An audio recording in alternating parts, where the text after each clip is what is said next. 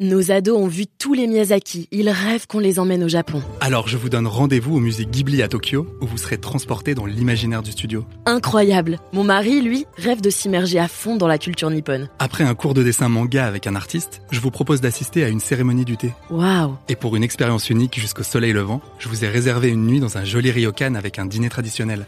Je nous y vois déjà. Avec Marco Vasco, ne rêvez plus, vivez votre voyage l'esprit libre. Au rendez-vous sur marcovasco.fr pour imaginer votre prochain voyage sur mesure. Alors Christophe Deldic, bonjour. Bonjour Quentin. Quel est le premier investissement euh, significatif que vous euh, avez fait de votre vie? Peut-être un petit effort de mémoire à vous, à vous soumettre. Ah, ouais, alors le, le, premier investissement significatif de ma vie, ça n'a pas été dans le capital investissement, ce qui est mon métier, ça a été un, un achat immobilier sur un, sur un coup de cœur, voilà, donc n'était pas, pas du tout prémédité et ça reste un très bon souvenir euh, parce que finalement, euh, voilà, en 48 heures, on a bouclé une acquisition, enfin qu'on a signé et qu'on a réussi à financer, qui était le deuxième stress. Euh, et, et, ça s'est très bien passé dans les plus brefs délais, euh, donc ça reste un très bon souvenir. Et ça a été un bon pari d'ailleurs.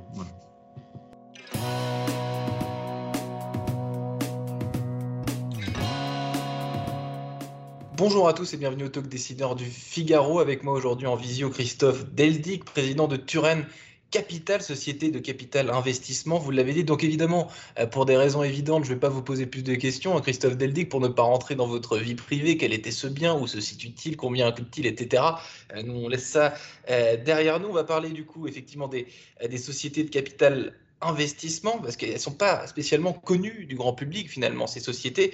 Euh, historiquement, dans quoi investissez-vous, Christophe Deldic, si on, peut un peu raconter l'aventure, le, le, le, pourquoi euh, pour le grand public?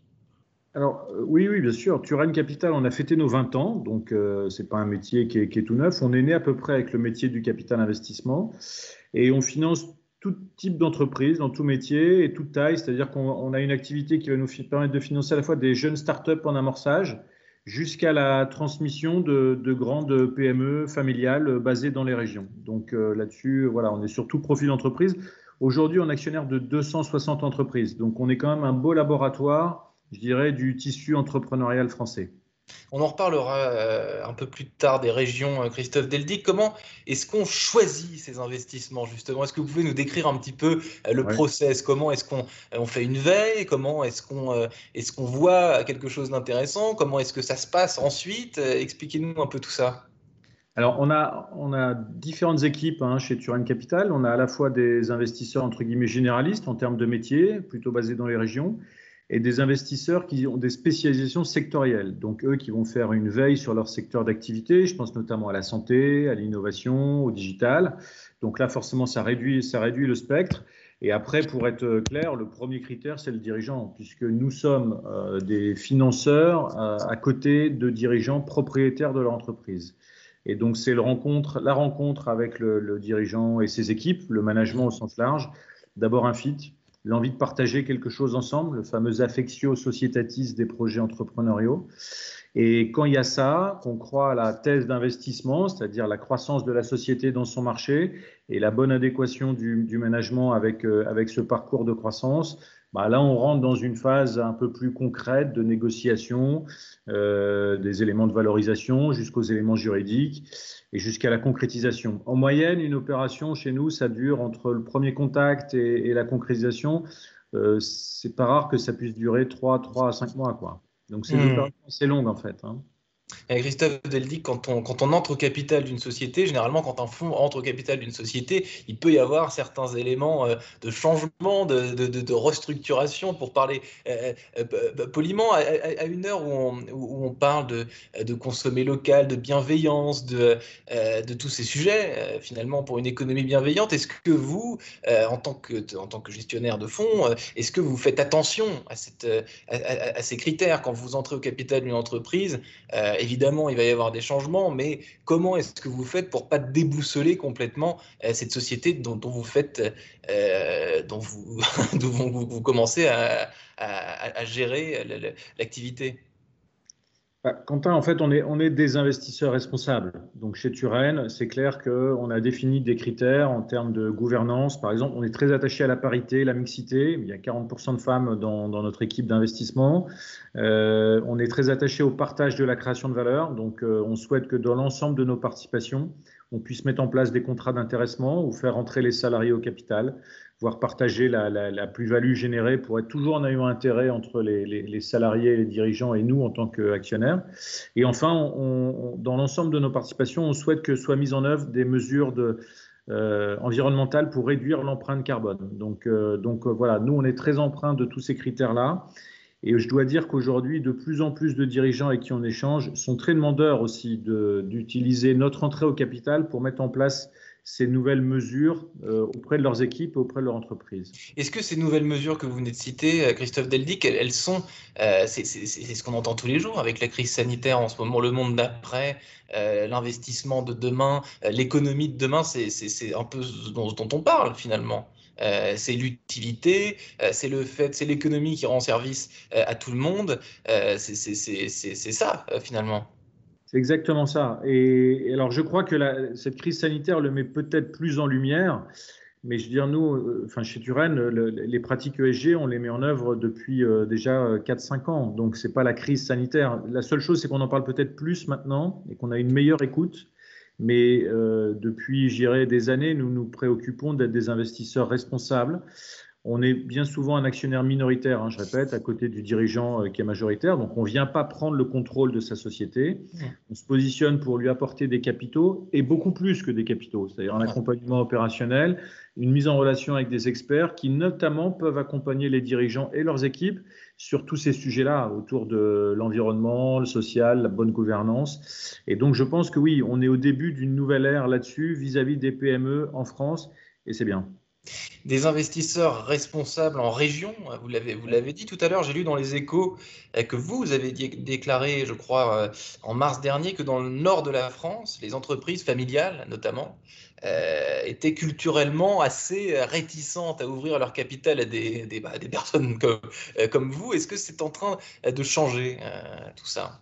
C'est un combat et un challenge quotidien, Quentin. Mais je pense que la crise sanitaire, là aussi, va nous aider. Euh, globalement, euh, les dirigeants des entreprises familiales, c'est vrai quand, quand, vous citez cette phrase, vous avez raison, sont avant tout motivés par la pérennité de leur affaire, beaucoup plus que par sa croissance. C'est bien souvent des sociétés qu'ils ont hérité de leurs parents, qui veulent transmettre à leurs enfants, et, donc ils veulent garder le capital fermé, qu'il n'y ait pas d'étrangers qui rentrent au capital, parfois même pas de salariés non plus. Hein, pour le, voilà. Et donc euh, l'entrée d'un partenaire financier de fait est exclue. Ces crises montrent que globalement, euh, il se passe des choses, des chocs euh, violents, euh, pas prévus, et qu'il bah, faut renforcer le capital pour passer, pour passer l'orage.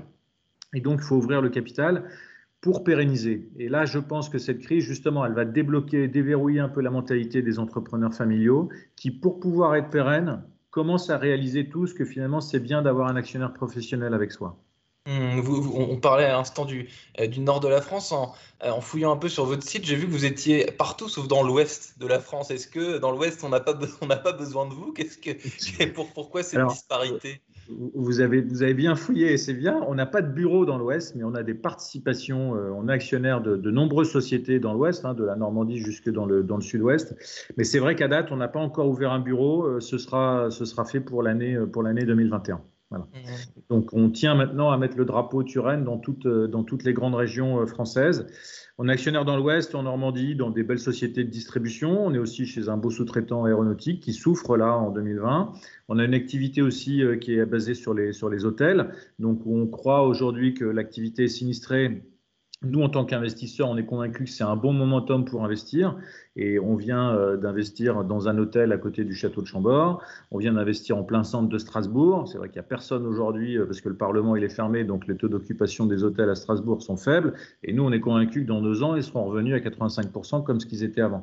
Donc, euh, j'irai, notre métier, c'est aussi être contrariant, d'aller investir là où les gens, au moment où les gens sont craintifs, et dans des régions là où au moment les gens se disent, bah, c'est peut-être pas là qu'il faut investir.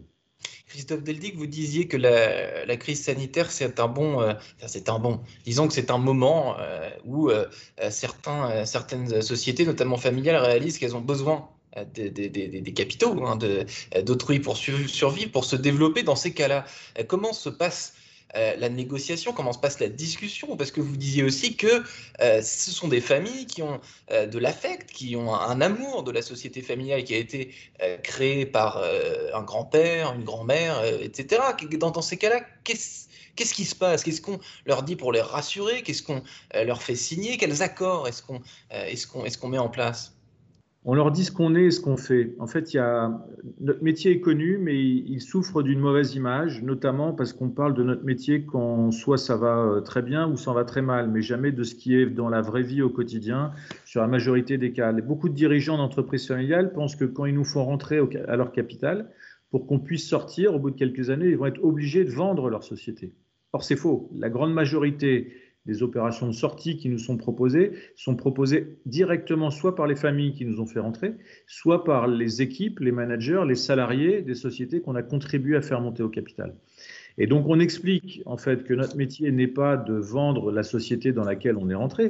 Notre métier c'est de la développer, d'accélérer sa croissance pour qu'elle prenne davantage de valeur et ce qu'on souhaite, c'est qu'elle, quand elle est présente dans un territoire, vous parlez dans l'Ouest, bah, c'est que cinq ans plus tard, il y ait davantage de cadres et de salariés dans cette société, qu'on contribue davantage à développer le territoire et la vie locale, et qu'on ait mis en œuvre pendant notre période d'accompagnement, qui est au minimum de 5 à 7 ans, donc on n'est pas comme en bourse où on peut faire tourner ces lignes en 30 secondes. Nous, on reste des années, donc c'est une vraie tranche de vie qu'on fait en commun avec les actionnaires des entreprises familiales. Et on travaille avec eux deux ans en amont, comment va se préparer notre sortie, et en privilégiant toujours une solution interne à côté du management. Une fois qu'on a expliqué ça et qu'on peut le démontrer en, expliquant aux dirigeants avec qui on discute qu'il peut avoir comme témoignage d'autres dirigeants comme lui d'entreprises familiales dans lesquelles on est actionnaire, Bien souvent, ça enlève toutes les idées préconçues, ça enlève les verrous et on rentre dans le concret, euh, c'est-à-dire on écrit dans le cadre d'un pacte d'actionnaires mmh. tout ce qui va se passer pendant notre vie commune. C'est-à-dire que sur les décisions stratégiques, on veut être consulté, bien évidemment, quand ils décident euh, d'acheter une autre société ou de faire un gros investissement. On pense qu'on a de la valeur ajoutée à apporter euh, dans sa prise de décision, dans sa réflexion. Donc on veut qu'ils nous consultent. Euh, et, on définit toutes ces orientations stratégiques ensemble qu'on écrit dans un pacte et qui prévoit aussi, bah, quand on sortira dans 5 à 7 ans, en 2025 ou en 2027, comment ça se passera. Et, de telle manière que pour lui, il a un guide sans mauvaise surprise en fait. Voilà. Et une fois qu'on a fait tout ça, généralement, bah, ça se passe bien et, les, et les dirigeants acceptent d'ouvrir leur capital et de renforcer leurs fonds propres. Christophe Deldy, qui est le, le pacte pardon, euh, euh, responsable d'investissement. Merci infiniment d'avoir répondu à mes questions pour le, euh, pour le talk décideur du Figaro. Je vous souhaite une excellente fin de journée. Merci beaucoup, Quentin.